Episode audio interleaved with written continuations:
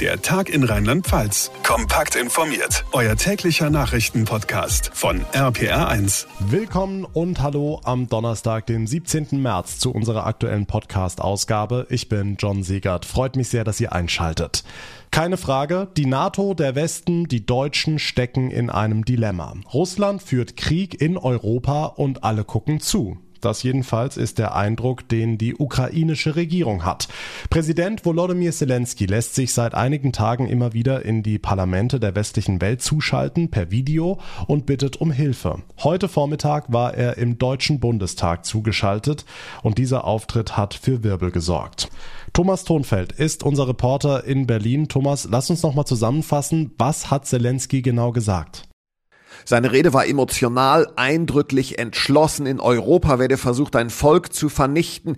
Die Ukraine sei immer noch durch eine Mauer von Europa und Deutschland getrennt, sagte Zelensky in seiner Rede, die simultan übersetzt wurde. Es ist keine Berliner Mauer, es ist eine Mauer inmitten Europas zwischen Freiheit und Unfreiheit. Und diese Mauer wird größer mit jeder Bombe, die auf die Ukraine fällt, mit jeder nicht getroffenen Entscheidung. Und mit den nicht getroffenen Entscheidungen meinte er natürlich NATO- und EU-Mitgliedschaft der Ukraine und auch eine mögliche Flugverbotszone.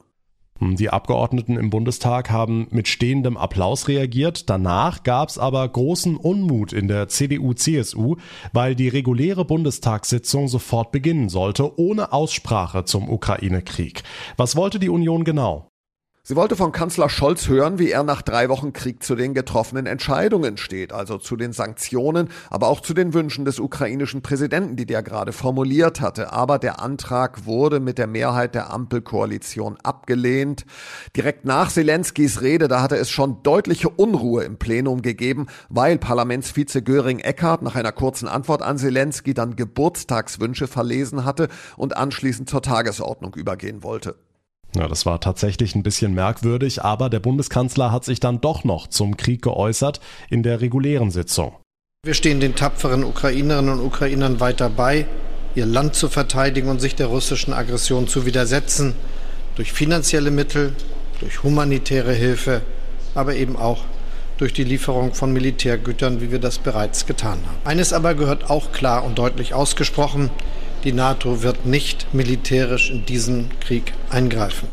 Also die deutsche Rolle in diesem Konflikt bleibt schwierig, das ist heute nochmal sehr deutlich geworden.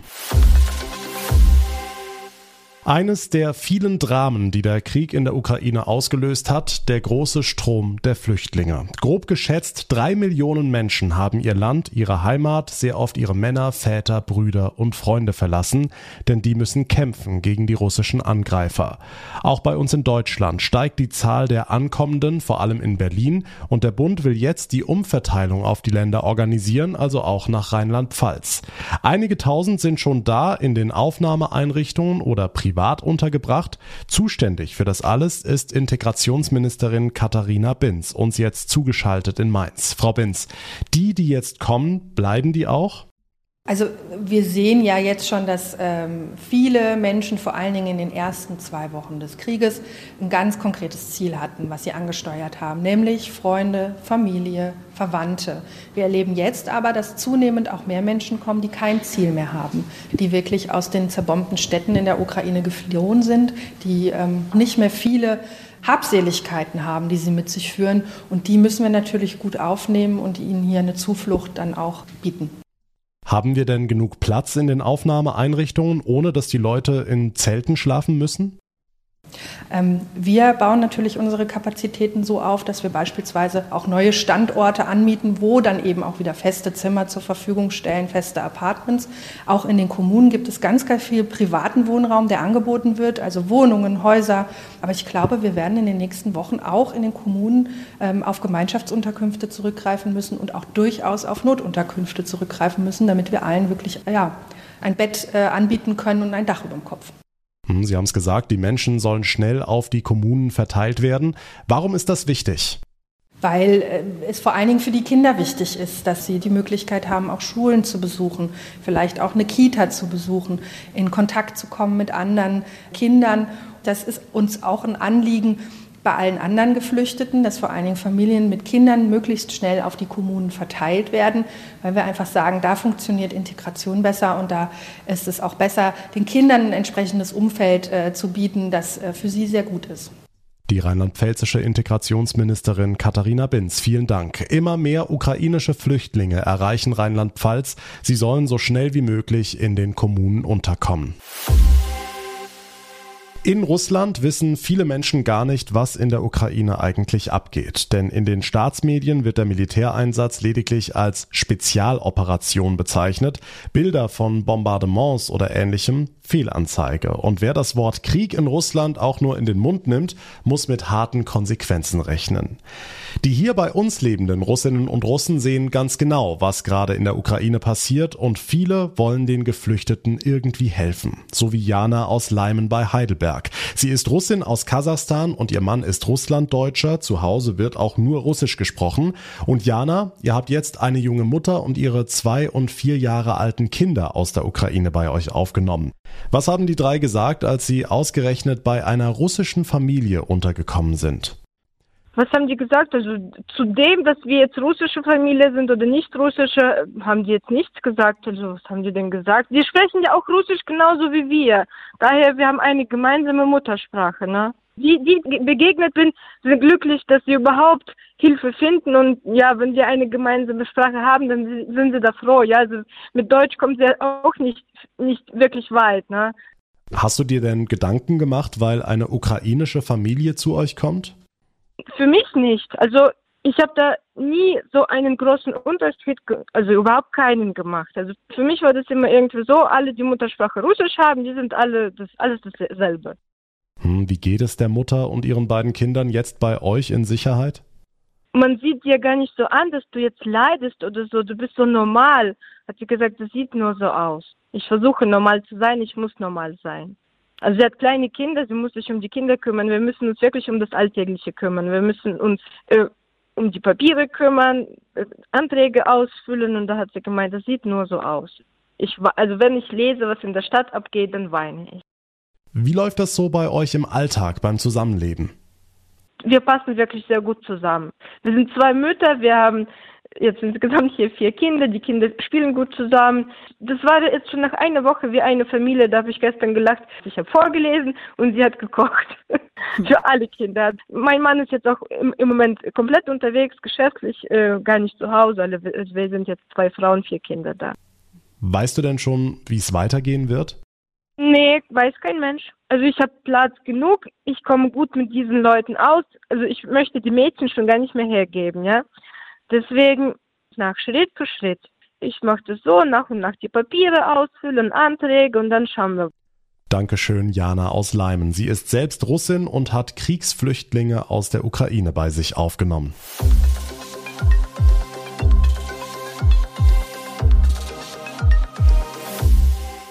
In den vergangenen Monaten kommen die schlechten Nachrichten schnell nacheinander und verdrängen sich gegenseitig. Aktuell der Krieg in der Ukraine, dann lange, lange Zeit Corona und etwa acht Monate ist es her seit der Flutkatastrophe im Ahrtal, in der Eifel und in Nordrhein-Westfalen. Für die betroffenen Menschen ist das Leben noch lange nicht wieder normal. Sie brauchen nach wie vor Unterstützung.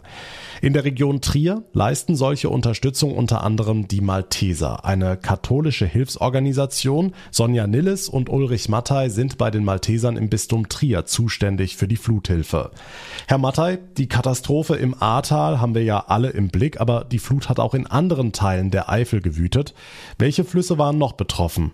Ja, der größte Teil der Schäden sind ähm, eben an der Kühl, am Kühltal unten Kordel vorrangig, aber die ganze Kühl entlang hoch gibt es auch äh, Gebäude, die betroffen sind, aber auch äh, an der Sauer.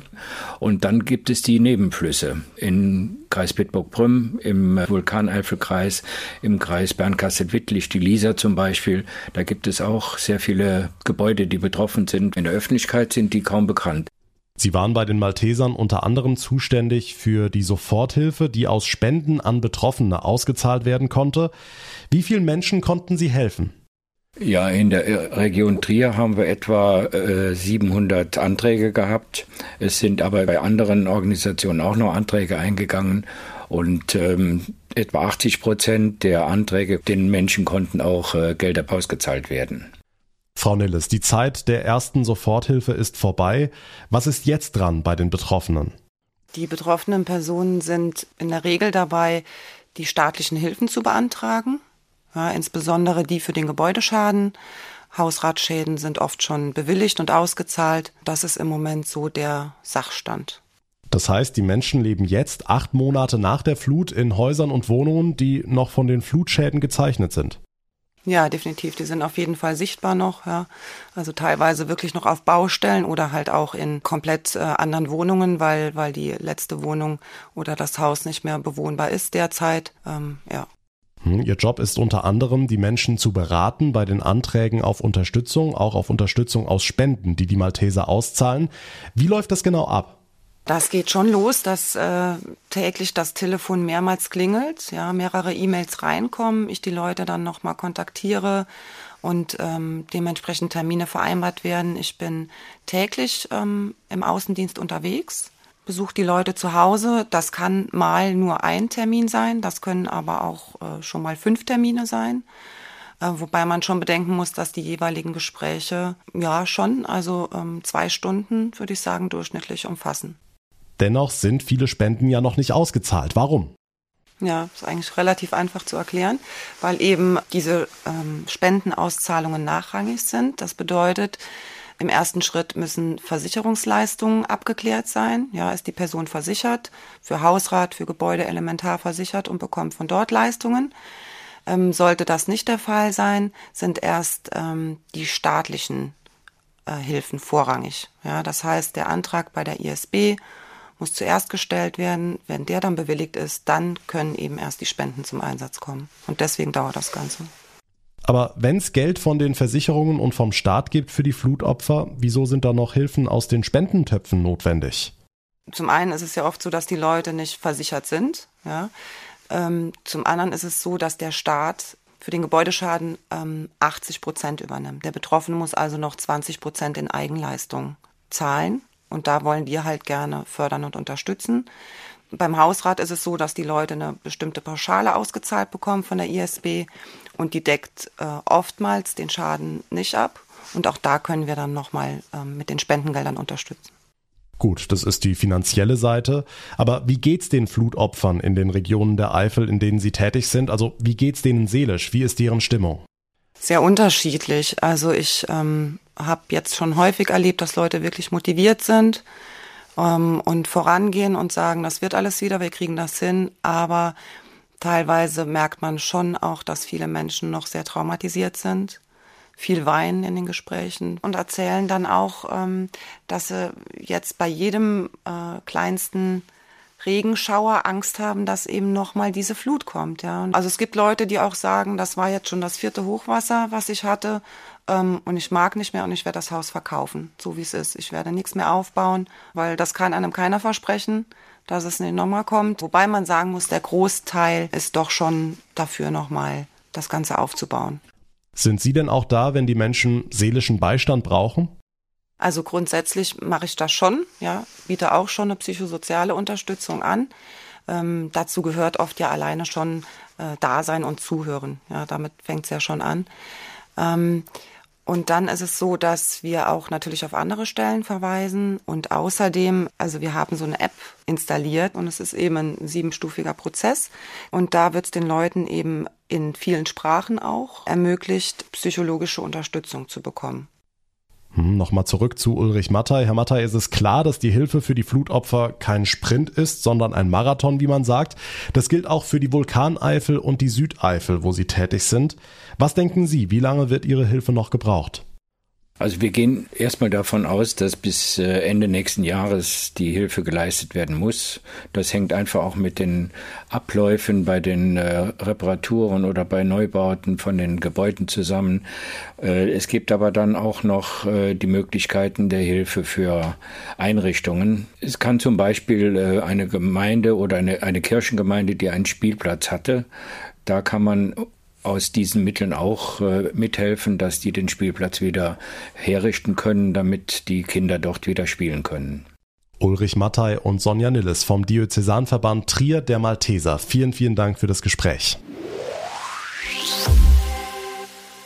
Nebenan im Saarland ist er einer der bekanntesten Politiker, der Oskar. Lange Jahre Ministerpräsident, Bundesfinanzminister, dann kehrte er der SPD den Rücken, war Mitbegründer der Linkspartei. Heute nun hat er auch dort das Handtuch geworfen. Lafontaine ist aus der Linkspartei ausgetreten.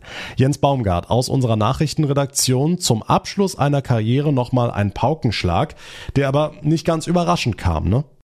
Nee, es ist der Schlussstrich unter einem langen Streit. Lafontaine teilte heute Vormittag mit, Zitat, ich wollte, dass es im politischen Spektrum eine linke Alternative zur Politik sozialer Unsicherheit und Ungleichheit gibt. Die heutige Linke hat diesen Anspruch aufgegeben. Es ist schon der zweite spektakuläre Parteiaustritt in Lafontaines Leben. Wir erinnern uns, vor ziemlich genau 23 Jahren hat er bei der SPD hingeworfen, damals als Finanzminister, weil er die Sozialpolitik unter Gerhard Schröder nicht mittragen wollte. Also eine Ära geht zu Ende, denn erst gestern war der 78-Jährige ja im Landtag in Saarbrücken mit Dankesworten verabschiedet worden. Ja, er war immerhin 31 Jahre im Landtag, gut 50 Jahre insgesamt aktiv in der Politik, OB in Saarbrücken, SPD-Landesvorsitzender, Ministerpräsident, Kanzlerkandidat, Bundesvorsitzender, dann wie gesagt Finanzminister, später Mitbegründer der Linkspartei, dann wieder im Landtag im Saarland. Und damit ist jetzt Schluss. Also er hätte jetzt theoretisch ein bisschen mehr Zeit fürs Privatleben. Lafontaine ist ja mit der linken Bundestagsabgeordneten Sarah Wagenknecht verheiratet. Wagenknecht selbst wollte sich heute auf Anfrage nicht zum Parteiaustritt ihres Mannes äußern. Oskar Lafontaine ist nicht mehr in der Linkspartei. Die Infos von Jens Baumgart. Dank dir. Hm, irgendwie orange, irgendwie so ein bisschen bräunlich, aber auch ein leichter Rotton statt weiß-blau. Der Himmel über Deutschland zeigt sich derzeit in wirklich unüblichen Farben. Grund dafür sind Winde aus Afrika. Der Sahara-Staub bedeutet für viele auch, sie müssen dringend ihr Auto und ihre Fenster putzen. Thomas Bremser aus unserer Nachrichtenredaktion, lass uns noch mal erklären, wie entsteht eigentlich dieser Sahara-Staub an unserem Himmel? Wenn es auf dem Boden der Wüste besonders heiß und trocken ist, entstehen thermische Turbulenzen. Der Staub wird dann aufgewirbelt bis zu fünf Kilometer hoch und durch Winde werden diese Staubteilchen dann teilweise bis nach Südamerika oder eben Europa transportiert. Das kommt öfter vor im Jahr. Diesmal ist es bei uns besonders stark zu spüren, auch in anderen Ländern. Besonders krass ist es auch in Spanien. Zwischenzeitlich haben Experten da die schlechteste Luftqualität weltweit gemessen. Der Bürgermeister von Madrid rät dazu, keinen Sport im Freien zu machen derzeit. Okay, ist der Staub auch gefährlich für die Gesundheit? Da sind sich die Expertinnen und Experten uneinig. Für Asthmatiker kann das schon Folgen haben. Spanische Medien berichten von einem Ansturm auf Notaufnahmen. Junge Asthmatiker hätten geklagt über Atemnot und starken Husten. Auch wer allergisch auf Pollen reagiert, kann größere Probleme bekommen. An sich sind die Feinstaubpartikel aber zu klein, damit sie uns groß schaden und deutlich mehr Feinstaub als der Sahara-Regen produzieren ohnehin Autos oder Kamine. Jetzt sind viele Autos ziemlich dreckig, das sehen wir an jeder Ecke. Muss ich denn irgendwas beachten, wenn ich mein Auto sauber mache? Also ganz ignorieren würde ich den Staub nicht, weil er sich durch die Sonne in den Lack einbrennen kann, sagt der ADAC. Ich sollte auch nicht einfach einen Schwamm oder einen Lappen nehmen und die feinen Staubteilchen abwischen, denn dadurch kann der Lack zerkratzt werden. Am besten in die Waschstraße fahren, weil es ordentlich Wasser braucht, um das Auto von dem ganzen Staub zu befreien. Nach dem Waschgang auch nochmal äh, dahin gucken, wo die Waschanlage nicht hinkommt und mit einem feuchten Lappen nacharbeiten. Der ADAC empfiehlt auch, den Innenraumfilter zu inspizieren, denn der kann durch den feinen Sand äh, schnell voll sein. Okay, gibt's denn auch positive Aspekte des Sahara-Staubs? Ja, der Staub ist nährstoffreich und dient vor allem in Südamerika als Dünger, zum Beispiel für die Regenwälder des Amazonas. Aber auch die Böden in Spanien profitieren vom Calcium und Magnesium aus der Wüste die Infos von Thomas Bremser. Vielen Dank. Und das war der Tag in Rheinland-Pfalz für heute. Ich würde mich sehr freuen, wenn ihr mir eine kurze Bewertung hinterlasst, zum Beispiel bei Spotify oder bei Apple Podcasts. Und wenn ihr den Tag in Rheinland-Pfalz abonniert, geht auf jeder bekannten Podcast-Plattform und natürlich auch bei Instagram. Dort fassen wir euch täglich die wichtigsten Infos zusammen. Jetzt aktuell natürlich alles rund um den Ukraine-Krieg. Mein Name ist John Siegert. Ich bedanke mich ganz herzlich für eure Aufmerksamkeit und euer Interesse. Wir hören uns morgen Nachmittag in der nächsten nächsten Folge wieder. Bis dahin eine gute Zeit und vor allem bleibt gesund. Der Tag in Rheinland-Pfalz, das Infomagazin, täglich auch bei RPR1. Jetzt abonnieren.